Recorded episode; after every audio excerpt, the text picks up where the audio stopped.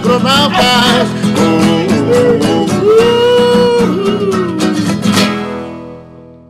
Bom dia, bom dia a todos que nos escutam. Mais uma edição dos Agronautas e vamos de pronto é, convidar a Yara Sunier, que participou do último análise conjuntural, carta conjuntural carta. da Nespro. Eu gostaria que ela dissesse para nós aí o que, que é a Nespro, o que, que a Nespro faz da vida, quem participa e o que, que trouxe para nós, produtores, e para o mercado, as informações mais importantes do trimestre. Diga aí, Yara. Bom dia a todos. Bom, bom dia, dia, bom dia. Bom dia aos queridos colegas agronautas, bom dia aos nossos ouvintes. É um prazer estar aqui hoje de novo e falando sobre o Nespro, né? Caju, eu posso falar, mas o, o Leonardo pode falar também, que é um ex-nespiano, o Ricardo, o Roberto e Veloso também, né, Veloso? Tu estava tá fazendo a tua tese lá. Também, então é uma turma também. toda do Júlio Barcelos aí, e quem, quem não foi aluno é simpatizante, que nem eu brinco com ele, todos nós gostamos muito dele. Então, o Leonardo me ajuda, o Veloso aí também, para não ficar falando só eu. Então, Caju, o Nespro né, é o Núcleo de Estudos de Sistemas de Produção de Bovinos de Corte e Cadeia Produtiva, é, idealizado, né, o mentor é o professor Júlio Barcelos, nosso parceiro a, na cadeia produtiva aí há, há, mais de 40 anos, eu estava vendo no Instagram dele ontem que ele faz 40 anos que, que, que leciona, e, e ele tem feito, muito interessante, essa carta conjuntural, a cada, a cada trimestre, onde ele faz uma análise fantástica de, dos dados do, de abate, de todos os dados relacionados à pecuária, desde abate, desde preço, né? Todos baseados com, com a Secretaria da Fazenda, Secretaria da Agricultura, uh, dados que ele transforma em informação para o produtor, e essa informação ela tem uma metodologia para chegar ao produtor. Então, assim, é diferente. Eu sempre eu acho muito interessante que hoje está se usando como, como banalizador de preço em contrato de arrendamento, em contratos, né, de vários contratos, o, o preço do Nespro. E até muitos anos atrás era o preço do Correio do Povo. E o Correio certo. do Povo era, era, é, né, que o Correio do Povo tu pegava do jornal, era uma informação, e o do Nespro não, é uma análise, né, quando ele chega no, tanto no preço, quando ele chega nas informações, é, tem desvio padrão, tem cálculos, até eu acho que tu pode colaborar aí, né, Leonardo, que tu fez bastante parte dessa coleta de dados também, né, né, né Leonardo? É, eu não cheguei, não cheguei a fazer parte da coleta de dados, eh, eu, eu sou um pouco mais antigo, uh, saí, saí lá do, de um pós-doc que eu fiz em 2016. Eu entrei lá em 2009, daí fiz mestrado, fiz doutorado, depois saí um ano, voltei, fiquei um ano de novo. Estágio pós-doutoral, é um nome, nome bonito, né? Bah. E, e não cheguei a fazer parte dessa coleta de dados, mas é, é um grupo que, que trabalha muitos aspectos da cadeia, né? E esse trabalho agora da carta conjuntural aí está eh, nos trazendo informações que a gente muitas vezes é um tipo de informação com uma qualidade que a gente acaba buscando no centro do país, né, hoje, uh, com essa, vamos dizer, robustez de, de informação, com fontes confiáveis, e a forma com que, é, que essas informações são colocadas nos traz uma segurança para a gente tomar decisões estratégicas no, nos nossos negócios, né? Então a gente tem olhado muito para a carta conjuntural, para as análises semanais do, do preço do, do gado. É claro que daqui a pouco vão dizer assim, não, mas o preço que está lá não é o preço que o meu corretor me passou. Mas claro que não. Aquilo é uma média, né? É um compilado, e é uma referência, e é uma referência. Então, a partir daquilo a gente vai balizando e é um pouco para cima, um pouco para baixo, condições específicas. Mas hoje sim é uma referência muito importante que a gente tem aí no Rio e é, tem a chancela da URGS, né? Quem não conhece o Nespro, Caju, ele é todo, é um grupo da, da, da Faculdade de Agronomia, Isotecnia Veterinária e da Universidade Federal do Rio Grande do Sul. Então tem essa chancela, o que é bem importante para a gente, como cadeia produtiva, a, a, a, a universidade está dando um retorno né, para nós, um, um caráter, Um caráter oficial e científico, eu diria. Né? Exato. Né? Nós podemos definição. confiar nesses números. E eu gostaria de falar um pouco assim, agora vou chamar o Veloso também, e depois a Ana, porque a Ana participou, assim como a Yara participou, e nós vamos agora debater a última carta conjuntural, que foi a sétima, agora, a Ana participou da sexta. E o Veloso, que também é, é do Nespra, divino, trabalhou lá com o seu Júlio Barcelos, o Veloso uma vez fez um discurso, uma palestra aqui na Noite da Pecuária, aonde ele dizia: nós precisamos informações, nós estamos carentes de informações. E ele motivou ao grupo de Uruguaiana a juntar dados e fazer o boletim da pecuária. E, e desde lá nós temos também aqui na região um acervo, um passado de informações coletadas muito grande. Então, eu queria dizer que o Veloso tinha essa. Como é que se diz? Essa, esse cacuete também. Eu acho que é advindo também da, da universidade, não sei. Vamos lá, Veloso. Olá, Caju. Tu, tu és bom de memória, gente. Interessante isso aí, parabéns. Essa noite da pecuária, se não me engano, faz 10 anos, né? Porque foi a primeira edição da Noite da Pecuária lá que o professor Ricardo promoveu. E vocês me convidaram aí ao Sindicato Rural de Uruguaiana Unipampa para ser um dos apresentadores, e na época eu trouxe essa preocupação que era a necessidade de informações para a pecuária gaúcha. E aí a Unipampa avançou e começou a publicar né, o seu boletim, e o Nespro, também não em função disso, mas coincidentemente também avançou, e aí aqueles que acompanham menos o Nespro, a publicar a pesquisa semanal de preços de gado gordo e gado de reposição, que a Yara comentou, né? que hoje passou a ser muito consultado e mais completa do que a, as informações de cotações do Correio do Povo, que a gente chama Correio do Povo, mas são cotações emater, né? Que o Correio Verdade. do Povo resume, resume e publica, né? E além dessa informação semanal do gado gordo de reposição, né, com, com a sua média, mínimo, máximo e tendências, né, de suba ou de baixa, o Nespo tem publicado esse material muito bom, que tem sido as tais cartas conjunturais, que fazem um resumo né, da nossa pecuária do ponto de vista de estoque, produção, exportação, etc., de carne e de animais, né? E publica isso trimestralmente. E aí, o que ocorreu nos últimos dias é que teve esse lançamento da carta número 7, que resume e, e organiza os dados da nossa pecuária gaúcha de janeiro a março de 2023, primeiro trimestre. E eu recordo que no lançamento lá, que eu ouvi depois, assisti depois no YouTube, não ao vivo, Yara, uh, professor Júlio, vocês comentaram que logo vai ser lançada a carta do segundo trimestre, né? Que o, o estava aguardando a, o final da, dos dados. Sim, Antes de nós Caju. chegarmos agora, nós estamos já anunciando já bastante, a Yara também está tá angustiada para entrar e falar um pouco dos, dos tópicos da, da, sexta, da sétima carta da conjuntural. Uhum. Eu gostaria de ouvir a Ana que ela Exato. participou da sexta e, e, o que, que da sexta tínhamos assim de resumo, resumo, resumo para nós entrarmos agora com outro trimestre. A gente poderia com uma, uma, uma, uma eh, lembrança histórica poder fazer uma sequência do que, que é essa carta, né? O que tu acha, Ana? Bom dia, boa tarde, boa noite a quem nos acompanha, agronautas pela estrada, onde estejam.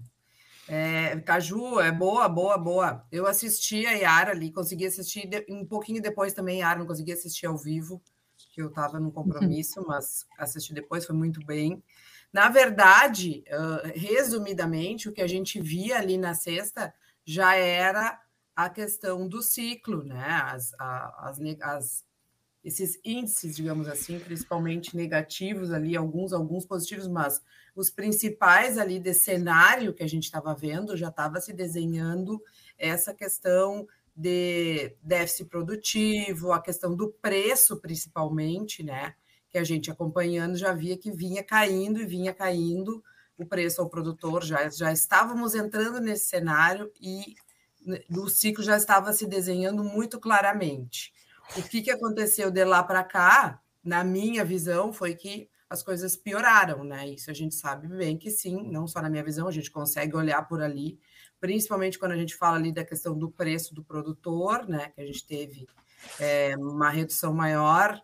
É, a questão do abate de fêmeas também, uh, eu chamaria atenção, o abate de fêmeas depois de 2022 ter diminuído ali 10, 11%, né?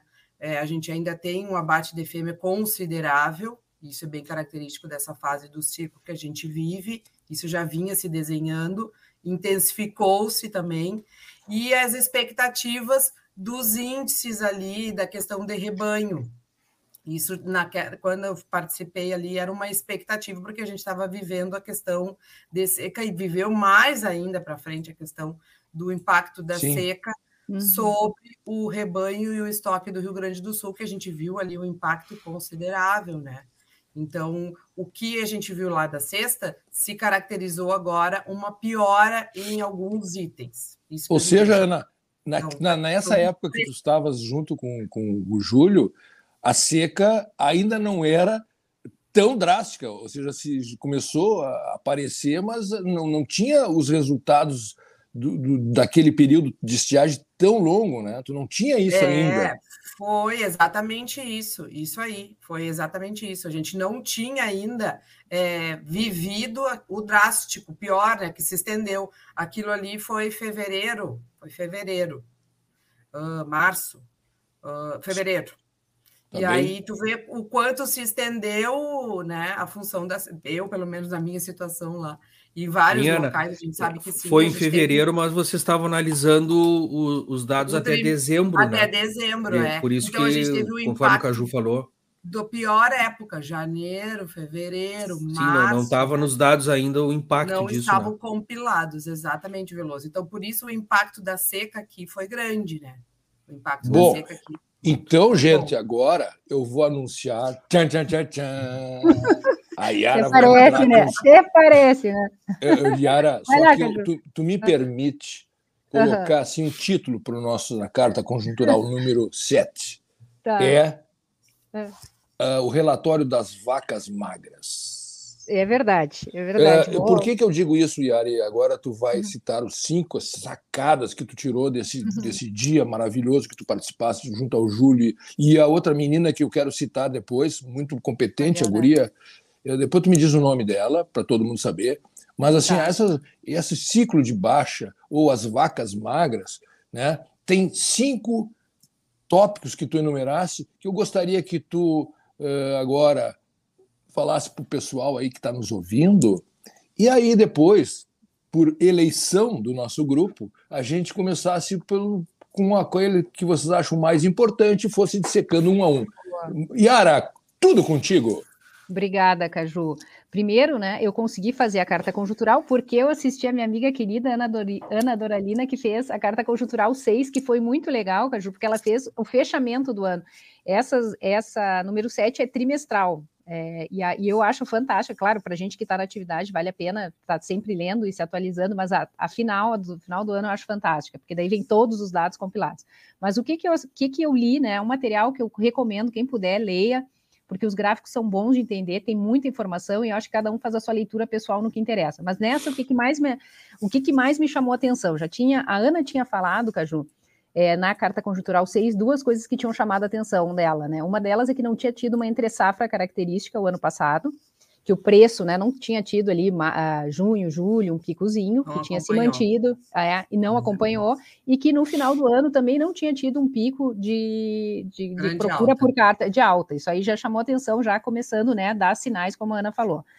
Fecha o, o primeiro trimestre, que quais são os primeiros dados que nós temos aqui, né? Um abate de fêmeas já está chegando aos 40. Isso vamos só os ouvintes pensarem que a gente está falando no primeiro trimestre, né? Nós não computamos ainda o segundo, o segundo é a, é a carta conjuntural número 8, não foi rodado ainda os números, porque demora tempo, Secretaria da Agricultura, todas aquelas coisas. Mas já no primeiro trimestre, Caju, já mostrava que em, de 22 para 23, olhem só, o abate de fêmeas de 22 tinha sido 168 mil fêmeas, foi para uh, 206 mil fêmeas. Já teve um aumento de 10, 12, 10 ou 11% no primeiro trimestre fêmeas, já caracterizando né, o nosso ciclo de baixa de, de, vacas magras. Além disso, uma das coisas que chama atenção também é a questão do ágil entre o preço do terneiro e o preço do boi gordo.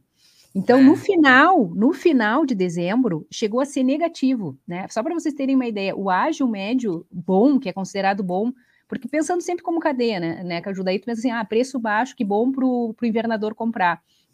mas tem um limite, né, dos elos entre a cria e a recria, a terminação, que fique bom para todo mundo. Todo mundo tem que ganhar junto. Não adianta uma, uma ponta Explica só. Explica o que é o ágio do terneiro para o boi. É dif... Para ah, quem boa. não sabe, quem não está no ramo, o que, que é esse ágio que a gente comenta, é a favor? É a...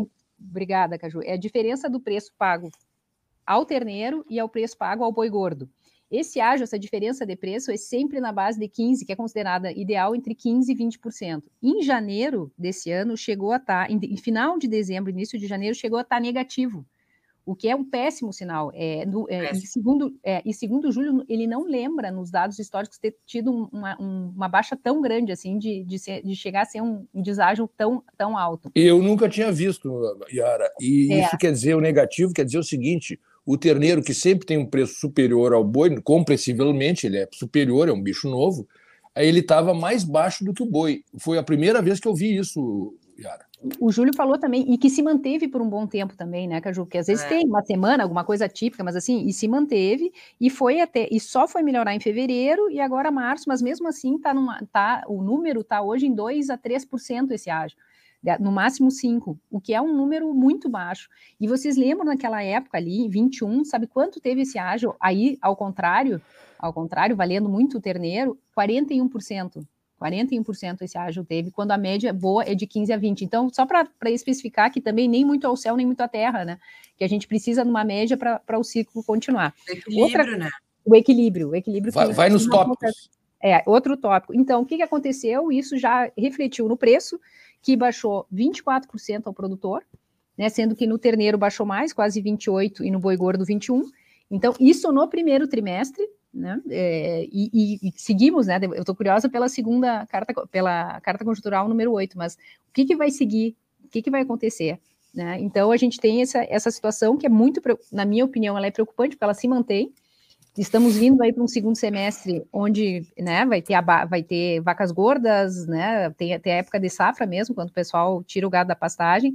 Então, são dados de produção que me preocupam bastante. Eu não sei, Caju, outra coisa, outro que também me chamou muito a atenção é que é um dado a ser discutido aí com os agronautas, falando mais do dentro da porteira, é a questão de terneiros nascidos. Terneiros nascidos. Só para vocês terem uma ideia, nós temos 30% de terneiros nascidos a menos comparado com 2022, 21 e 20. 30% a menos. E nós estamos em 31 de março, né? Nessa data, nessa. nessa... Hum. Posso antes, fazer antes um, debate, Pessoal, antes do debate, tem mais um tópico hum. que a Yara pulou.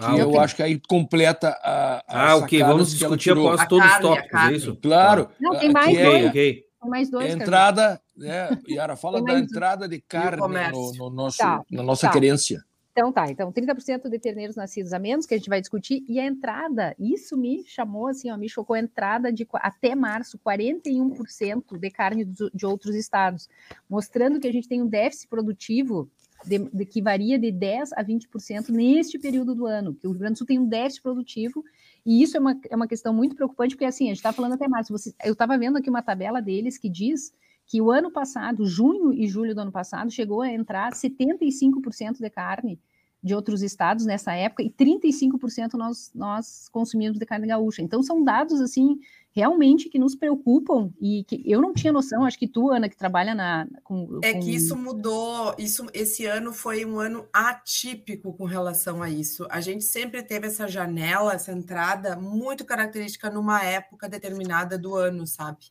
E esse ano foi totalmente diferente. A entrada começou bem antes, bem antes mesmo. E para dar uma notícia boa nisso, Caju, tá, tem essa parte ruim dessa entrada de carne, que eu acho muito perigosa, no sentido que são, são contratos que se estabelecem com outros frigoríficos, com outras, entra, dessa carne que entra, Caju, 50% já é, já é carcaça que é desossada aqui, então, assim, daqui a pouco os frigoríficos daqui, o pessoal que processa a carne aqui, começa a gostar de trazer essa carne de fora, porque é uma carne que tu não, não lida com o produtor, já vem, já vem inspecionada, por mais que inspecione de novo, acho aqui, né, Ana, mas uh, que se cria um contrato de longo prazo, eu, eu, levo medo de, de, em termos de negociação. Tem, que... tem prós e contras, Yara. É, a indústria sim. enxerga isso como bom e ruim. Tem o um lado ruim, ruim também. Tem ah, um que bom, ruim. que bom, que bom. Agora tu completa com isso aí, por isso que é importante falar. Então, seria. E a notícia boa que eu vejo, né, dentro dessa, dessa época de vacas magras, é que diminuiu consideravelmente o abate de, de, de, eh, de boi gordo acima de 36 meses e vem de 40% em 2020 uh, 21, 38, 22, 19 e, e, a, e nas mesmas épocas, né? E agora está em 18. E quando a gente olha no, no, no, no relatório do NES, quando a gente olha é, a estratificação por rebanho, se nota um aumento da, do número de animais, animais jovens, de 12 a 24 fêmeas e machos, e de 12 a 24, de 24, de 0 a 12 fêmeas e machos. Então, mostrando, pode ser uma indicação, não que isso seja real, mas uma, um indicativo que o rebanho, talvez, do Rio Grande do Sul esteja a caminho de se modificar, e isso foi debatido ali no Nespro, o Júlio acredita que sim, que nós estamos produzindo animais mais jovens, que, que uhum. estamos implementando novas tecnologias, que o peso de abate tem crescido, então são notícias boas também que a nossa cadeia, né, tá, quem está trabalhando, o pecuarista está tá realmente é, trabalhando sério, tentando fazer, até porque não vai sobreviver, né, se não fizer isso, não, não tem escolha, tem que ser produtivo, Ou tem seja, que produzir mais carne tu desse cinco uh, notícias ruins e uma alvissareira. Ah, olha o termo, alvissareira. É uma notícia boa. Tá? Uhum. Agora, eu gostaria que nós, como grupo, eles, escolhêssemos o item que vocês acham mais interessante a gente debater e vamos dissecando um a um que vocês acham. Veloso, o que tu achas? Tá bem? Não, em relação ao primeiro item, Caju, que é, nós falamos aí do ágio do terneiro, né? Uh, também costumava se chamar de sobrepreço, né? Para quem está menos habituado a olhar esses números, né? Quando a gente tem um terneiro com um bom sobrepreço em relação ao boi, né? Acima do 20 ou do 25, que for, nos indica uma fase de alta. E aí eu, vamos dizer, extrapolo que esses parâmetros usuais de 10 a 20%, uma fase de estabilidade. E quando a gente vai para o terneiro com preço muito próximo ao boi ou momentaneamente até inferior ao boi, ou seja, tu tem um comércio muito ruim, né? Tu tá numa fase de baixa, né? Então eu, eu vejo assim que a, a forma que a gente usa, né, de tentar interpretar esses dados, que eu acho que é uma boa forma, ele é um bom sinalizador, né? Esse indicador aí que é o, o ágil do momento que nós estamos, né? Então, aquele período que foi histórico, né, de chegar a terneiros a 35, 40%, né, acima do preço do boi, que vocês vão recordar, aquela época lá de terneiro a 15, 16 reais, né, uhum. né, nos indicava que a gente estava num momento de fase muito alta. Me parece que o Caju desconectou, retornou e talvez esteja sem áudio. É isso, Caju? Bom, então o meu comentário, só tentando é, discutir item a item, é que uhum. essa referência aí do, do ágil, e que acho que muita gente também chamava de sobrepreço, né? Nos dá essa sinalização. Não sei se os colegas pensam de forma similar. Eu acho que é isso aí também, Veloso, concordo. Essa é um indicativo. Isso. É um com certeza, indicativo. com certeza. E aquela questão, né, Veloso, de ter o equilíbrio, né? Nem, nem, nem muito acima dos 20, 25%, nem abaixo dos 10, como tu falaste, ficar naquela taxa de 10 a 20 que está estabilizado. Isso. Eu acho isso. que quando, Mas esse equilíbrio ele, que determina ele... é mercado, né? A gente às vezes quer é. saber o que é mais justo, adequado, e eu acho que não tem muito, né? Quando o terneiro vale bastante, é que há demanda, né? A carne está vendendo, as pessoas querem engordar mais animais, as pessoas acreditam na atividade e vão ao mercado comprar, né? E eventualmente valores bem altos, né? Então, assim, olha, existe grande demanda puxando esse preço. E, e infelizmente a gente tem períodos aí de fraqueza do nosso negócio que Bom, não há interesse, não há confiança, compra-se menos terneiros, compra-se a quase preço do boi gordo e quando vês nem, nem compra-se. Então, eu, eu não é, vou muito do, do sentido do que, que é adequado ou justo, né? Eu acho que é só uma sinalização. É mais ou menos por aí também, Leonardo, que tu imaginas ou não? É por aí. É por aí, aquele ciclo, esses dias eu vi, até mandei, acho que no nosso grupo ali, um gráfico com 70 anos de, de flutuação de preço, né? E essa, essa dinâmica ela é eterna.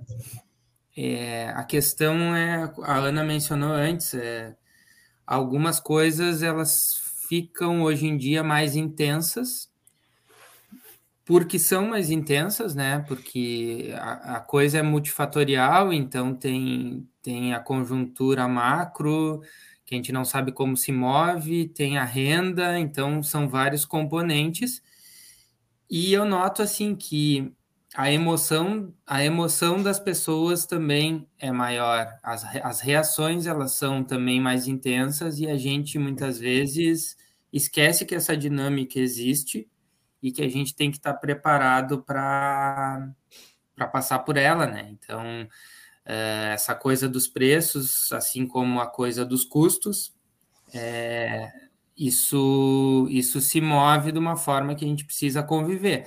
É, ontem a gente estava num evento aí, encontrei o Veloso, encontrei o professor Ricardo também, e a gente falava, uh, estamos em época de fechamento do ano, né? E que bom que, esse, que essa queda de preço está ocorrendo nesse momento que a gente consegue projetar as coisas com uma conjuntura bem marcada de baixa.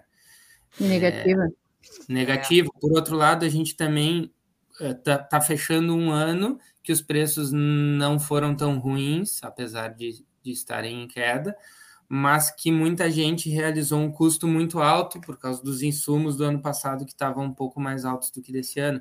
Então, o negócio hoje ele, ele precisa de profissionalismo e essas informações que a gente está discutindo aqui, elas são fundamentais uh, para isso, para que a gente consiga é, prever é difícil, mas que a gente consiga pelo menos estar preparado para reagir de uma forma mais racional.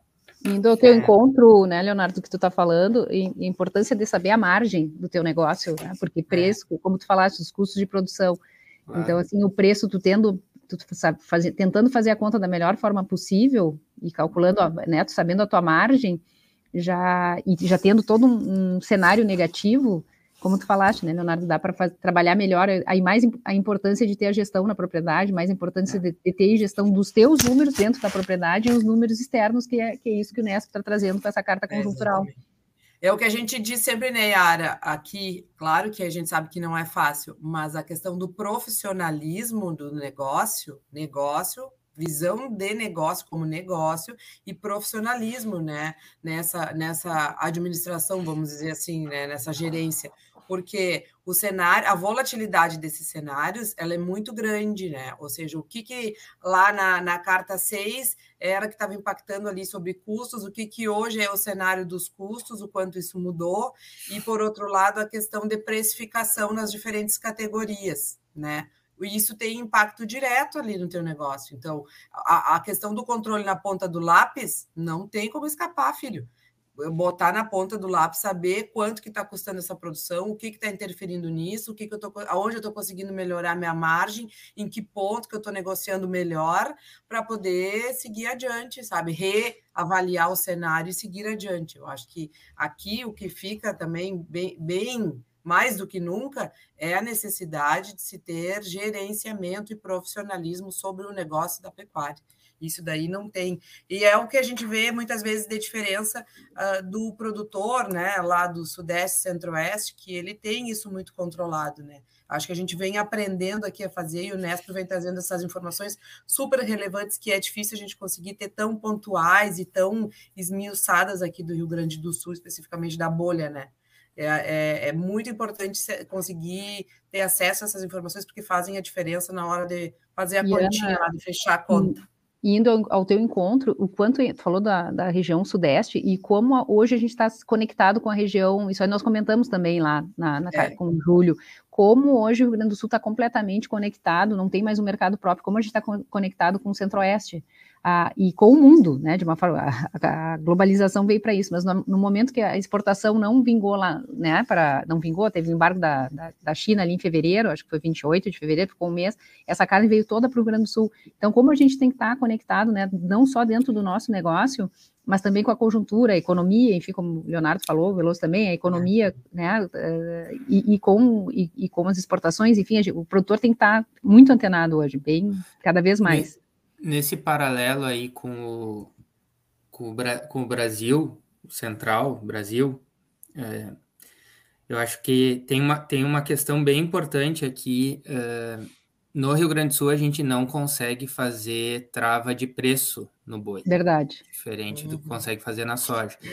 Então, isso torna o nosso, a nossa situação é, mais sensível. Mas a, é, a, gente, a gente, o pecuarista gaúcho, ele tem um risco maior por não conseguir travar preço. Então ganha mais importância a gente conseguir, de alguma forma, travar custo. Então, uhum. quem puder arrancar com custo uhum. travado, 50, 60, 70% do seu custo conseguir antecipar, para isso tem que ter caixa, tem que ter gestão. É, é bom, né? É bom que se faça isso, porque a gente, a gente lê, ouve os analistas do centro do país e eles batem muito na questão de, de trava de preço e que, infelizmente, aqui, a não ser quem tem algum tipo de parceria com quem faz cadeia curta, uh, consegue ter algum tipo de proteção e mesmo assim a coisa flutua, né? O preço flutua, o preço recebido. Léo, Léo, só para exemplificar e colocar numa prática que tu estás falando como consultor, segunda-feira a gente fez uma reunião da nossa empresa, onde a Marcinha, que é a nossa uh, diretora da, da, do Conselho da Pecuária, ela colocou, antes da reunião, ela colocou o Shaker falando das grandes premissas do bom gestor de pecuária. E como a gente não domina o preço, e aí a gente fica à mercê também da parte climática de tudo e dos ciclos, etc., do mercado, da conjuntura, do política, da China, e enfim, existe tanta coisa que, que interfere aí, a gente fica sem domínio do preço que tu vai vender teu produto. Como é importante aí sim tu dominar o teu problema de custo. E o que a gente viu na nossa análise, o nosso ano, nosso exercício da nossa empresa, é que os custos a gente controlou, mas a receita foi muito aquém, causando então um desarranjo muito grande que a gente agora vai ter que encarar agora para frente, olhando todos esses números que tem por aí, nós estamos no fundo do posto do preço. Eu acho que a, a boa notícia é aquela seguinte: daqui só vai melhorar, né? O, o piorar não dá, né? Esperamos que melhore, não, tem que melhorar.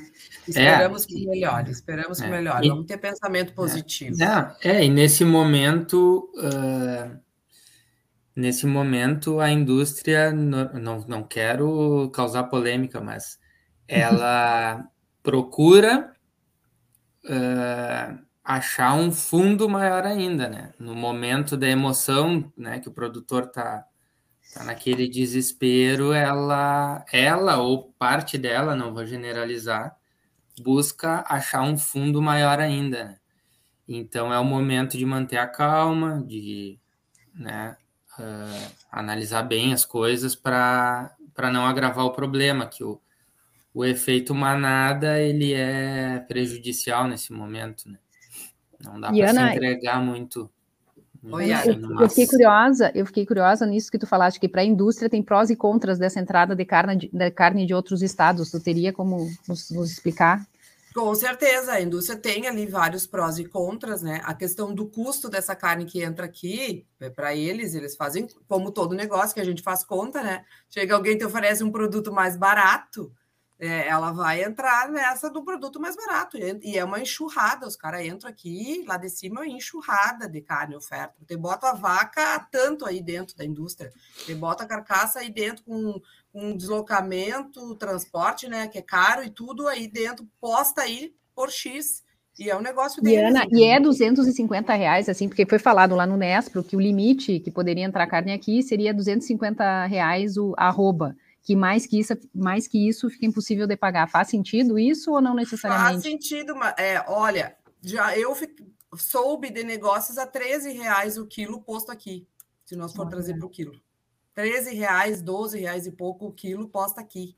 Então, ah. é um negócio da indústria. O contra da indústria é a questão dos contratos que eles têm, entendeu? A questão do que eles têm de comprometimento, de abastecimento, de padrão de produto, tudo isso daí é. E o principal, essa relação dela com o produtor. Isso é um contra. A indústria tem consciência disso, entendeu? Ana, Ana, eu tenho que manter essa relação com o produtor daqui, para eu não acabar, né, acabando é, é, desmotivando e tirando do negócio pessoas que lá na frente são os meus fornecedores, né? Então, Ana, essa Ana. relação, essa preocupação existe por parte da indústria, pode acreditar que sim. 13 reais e 250. Traduz esses números que vocês estão falando, porque falou 250 arroba e 13 reais o quilo. Traduz aí, bota para o mesmo padrão de, de preço, por favor. O mesmo padrão de preço, divide ali a arroba, Yara. Divide aí. Eu estou sem, espera, eu estou sem celular. Alguém não está. Divide por 15, é isso? Isso. Tá, mas assim, o que, que tu Divide quer dizer por 13, 30. Ana? O que, que é 13? Por... 13 o quê? A carcaça? 13 o quilo. Da, da carcaça. carcaça.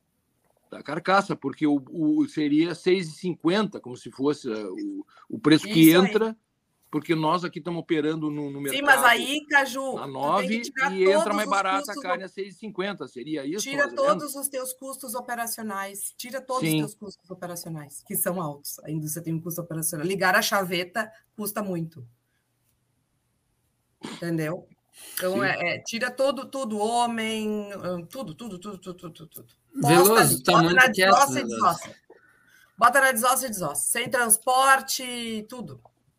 Tá só não, observando. Tô, tô quieto, Veloso tô quieto franziu até não, eu acho vezes. O, o, a questão de assim, continuidade assim, de negócio é o principal, Yara. A questão Entendi. de abastecimento, de certeza de ter o produto e de abastecimento lá na ponta, isso foi muito complicado agora, esses meses, tá?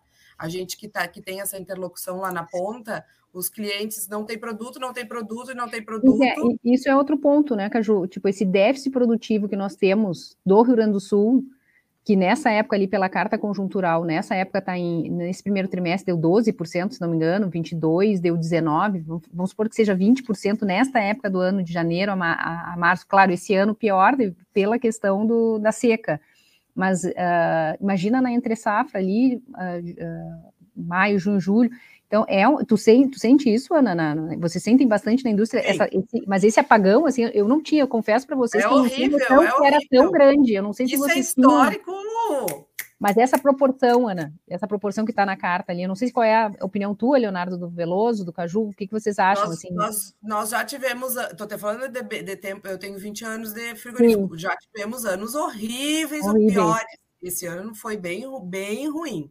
Foi um ano bem ruim. Tudo deu uma pioradinha aí nesse sentido, sabe? E aí tu vê, o cara tem que botar. É, eu cheguei a falar aqui, a quantidade de gordura 1 que a gente estava vendo no abate estava altíssima, sabe? Então, Sim.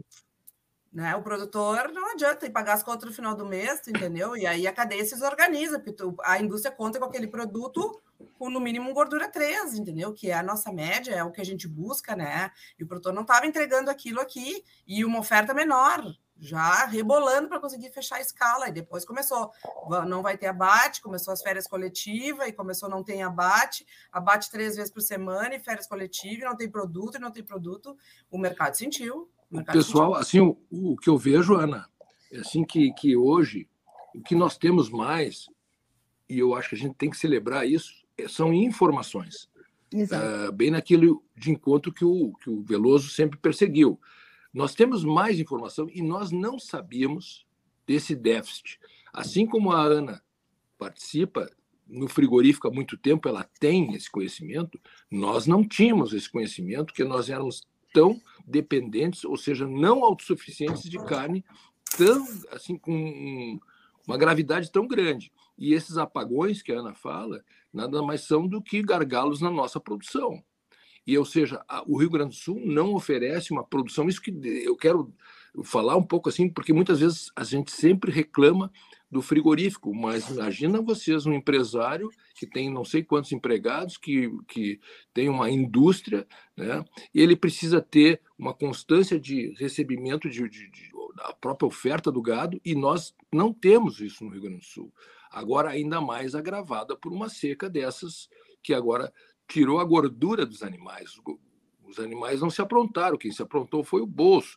Então a pessoa começou a mandar animais faltões, que a gente chama os faltões, os gordos, carne branca para o frigorífico, e o frigorífico não assimila isso aí.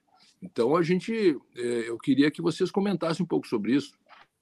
Caju, pessoal, essa questão de entrada de carne de outros estados e entrada de que me chama mais atenção, entrada de animais para abate no estado, é, eu acho que é um grande ganho de informação que essas publicações do Nesp têm trazido, porque agora isso está de certa, certa forma uhum. não, isso está agora quantificado e isso nos leva a situações como a de hoje e como os eventos do Desenvolve Pecuária e como tantas reuniões a discutir essas questões, né? Por que isso está ocorrendo? E aí vem uma série, acho que, de dilemas ou conflitos, né? Que é o seguinte: é, vamos pensar no seguinte: se entra tanta carne aqui no nosso estado e ela entra por critério preço, ou seja, não é critério qualidade, é sinal que o nosso consumidor provavelmente não é tão exigente a qualidade como a gente pensa. E que a qualidade que a gente tanto, tanto defende é, talvez não seja mais, ou nunca foi, parâmetro principal do nosso negócio. Né? E do outro lado, Caju, eu entendo que nós temos essas nossas lacunas ou falhas aí de produção em épocas do ano, mas ao mesmo tempo nós temos aí disponibilidade de gado e a indústria trazendo a carne ou animais de outras origens uh, e nos deixando, entre aspas, em segundo plano ou, ou, fora da prioridade ou da agenda, né? Então é um conflito, porque ao mesmo tempo que nós somos cobrados por produzir mais, quando temos o produto, tu não tem entrada, porque a indústria está trazendo seja a carne ou os próprios animais. O Nespo quantificou ali, se não me engano, era em, foi em torno de 25 mil animais que entraram nesse primeiro trimestre para abate no estado. Então são 25 mil animais. Imagina quantas cargas de boi gordo, de vaca gorda deixaram de ser carregados com 25 mil animais, né, que vieram aqui para o estado. Não é pouco, né? Então, eu, eu... quero só trazer, desculpa te interromper, Veloso, porque eu vou ter que Diga. sair. Eu quero só trazer um dado. Eu tinha um contrato, nós tínhamos um contrato para fazer para a China, em Bagé, e nós tínhamos o deadline ali, o tempo para produção de duas semanas. Nós demoramos cinco semanas para conseguir fechar o contrato, porque não se conseguia produzir aquele produto China, China, que não é tão gordo, é, dentro do tempo hábil. Nós demoramos cinco semanas ao invés de duas semanas para fechar o container. Tivemos que trocar de... tudo data de, produ de data de produção, data de embarque no, no porto, tudo, tudo, tudo. Por tudo. falta de boi, por, por falta, falta, de, volume. Boi. Então a gente acha que nós temos falta de volume. Todo momento. Falta de volume e qualidade. E qualidade. Ah, Abatia, é, mas depois não dava três.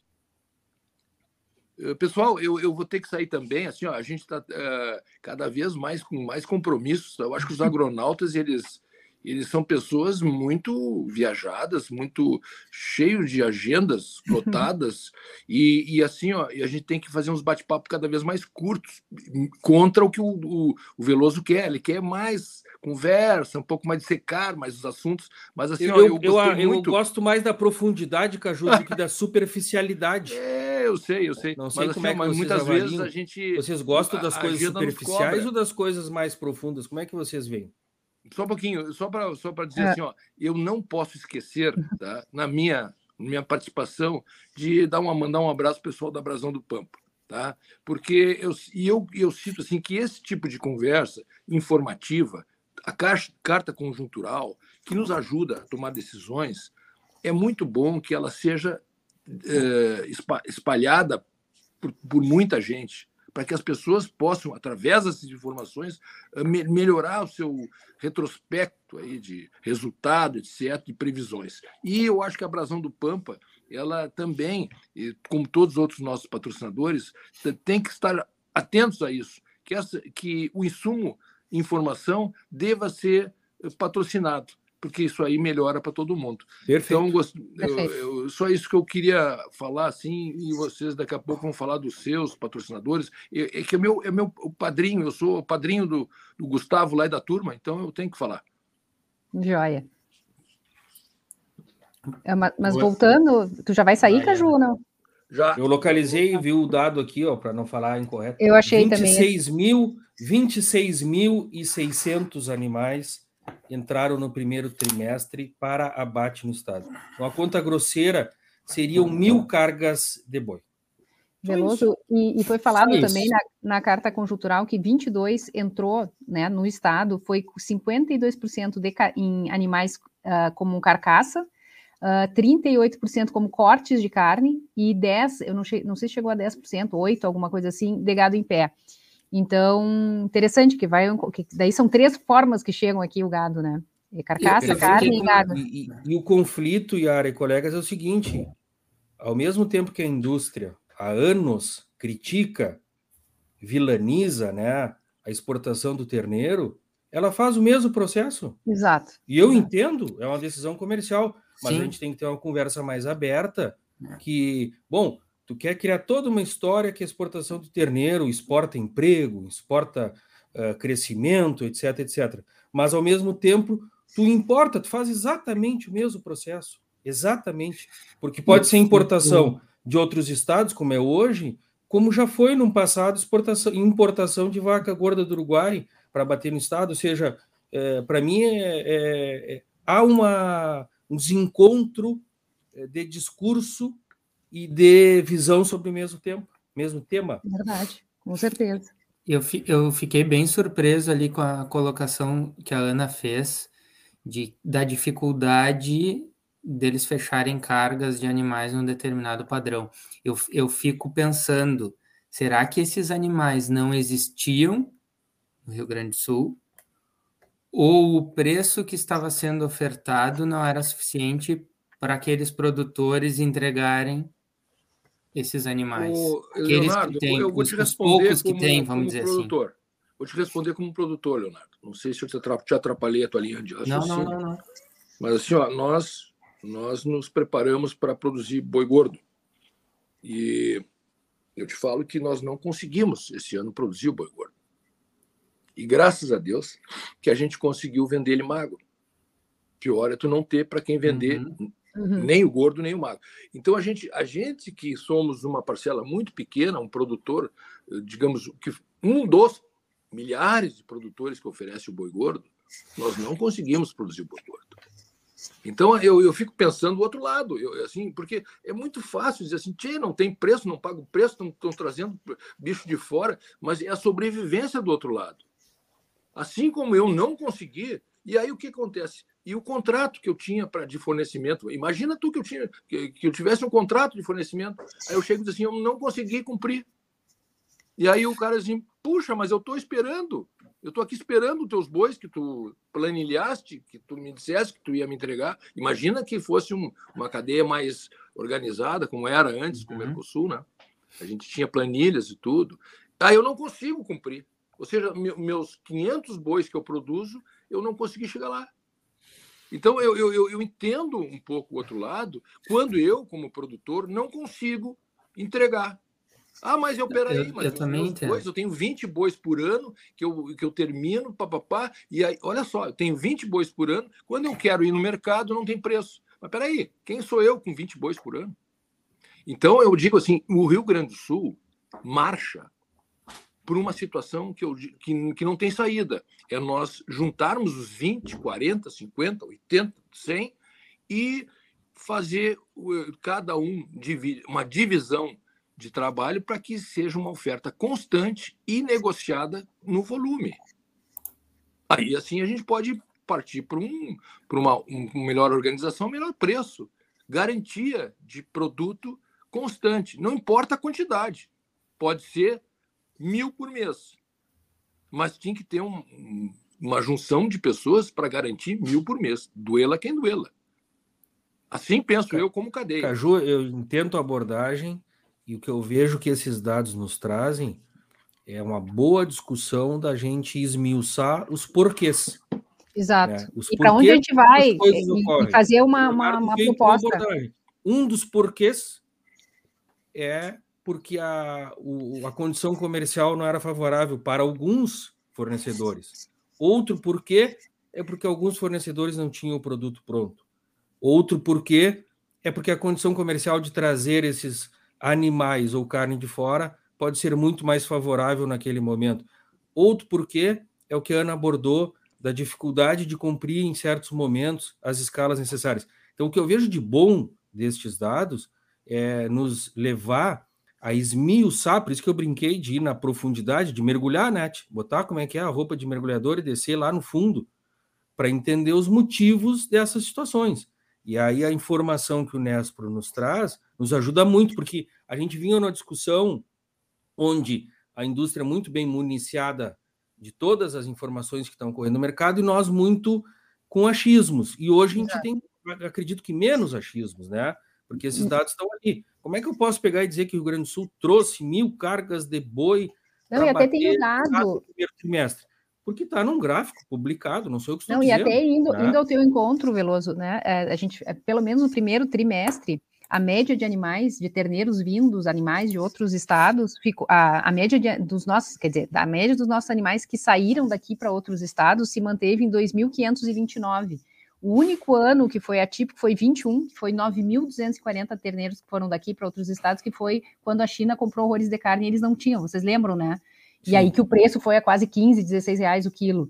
Então, esses dados hoje a gente tem com certeza, graças a essa carta conjuntural, até para debater essas questões todas que vocês levantaram e criar uma, uma, Eu acho que nós temos que, através desses dados, criar alguma proposta de solução, né? O que, que se pode fazer como cadeia de, talvez uma organização melhor, uma, uma, proposta positiva, senão a gente fica muito na choradeira e não dá, correto, e correto. a gente tem que ir para frente é, com isso, na minha é, opinião. Essa né? transparência, é, essa transparência, essa transparência aí a palavra, que, o, a palavra. que o Veloso está colocando, e, e, eu acho que o, o Instituto Desenvolve Pecuária está tá trabalhando nesse tá sentido, tentando, sim. De, de uma campanha para que o consumidor saiba efetivamente uh, de onde que está de onde que está saindo o produto que ele está consumindo, mesmo que de uma forma macro, tá? Não estamos falando aqui numa rastreabilidade total ainda, né? Como o Uruguai está fazendo, que o Uruguai, pelo que consta, está tá começando a rastrear o varejo também.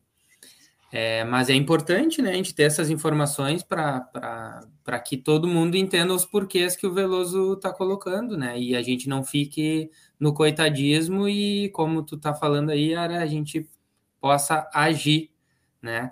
E vou só emendar aqui é, com os nossos patrocinadores, a Factum Agro, transformando a gestão no agronegócio. Em tempos de crise, temos que pensar no futuro, né? E Corraleiro Arte em Ferro, eleve o nível do seu assado. Comi uma parrija essa semana em um, Opa. em um cliente, uma parrija Corraleiro e assa carne uma. sozinha. Mas é, é uma carne da Rondônia, a Corraleiro consegue fazer um elevado Não assado? Se nega, se nega. Ah, muito bem. Então ela tem que buscar daí, talvez os animais para o seu assado, Leonardo, nos leilões da Telechê e Bastos, que vendem animais de qualidade aqui no nosso estado, né? Há 30 anos comercializando aqui a produção da pecuária gaúcha, né? E também, talvez assistindo os leilões da Telechei e Bastos e outros eventos através da TV El Campo, que são as transmissões né, para o agronegócio, nosso grande parceiro aí, Gabriel Barros. Perdão, tia, misturei os Gabriéis. Gabriel Oliveira, que há muito tempo está dedicado aí em fazer transmissões e está alinhado com essa missão que é de levar mais informação ao campo, né? É a transmissão das atividades é mais uma via de levar informações ao campo, tá bom? Vou aproveitar o gancho e vou falar dos meus, né, os patrocinadores, é, ABS, é, Progresso Genético, gerando lucro, Frigorífico Silva, qualidade do campo ao prato, os dois se complementam, né? A evolução genética, a lucratividade do negócio e o frigorífico fazendo seu papel aí dentro da cadeia e entregando qualidade para o consumidor, nosso os dois grandes parceiros nossos. É, vamos agradecer, vamos aproveitar um dos meus patrocinadores, a Cotrijuque, Cooperativa Agropecuária Júlio de Castilho, seja feliz, seja Cotrijuque, sal mineral, é ração, enfim, tem vários, vários produtos que, que me atende, e a Ouro, Ouro Fino Saúde Animal, imaginando os melhores produtos e serviços e serviços para alimentar o mundo. A gente fez uma live essa semana, foi bem legal com eles.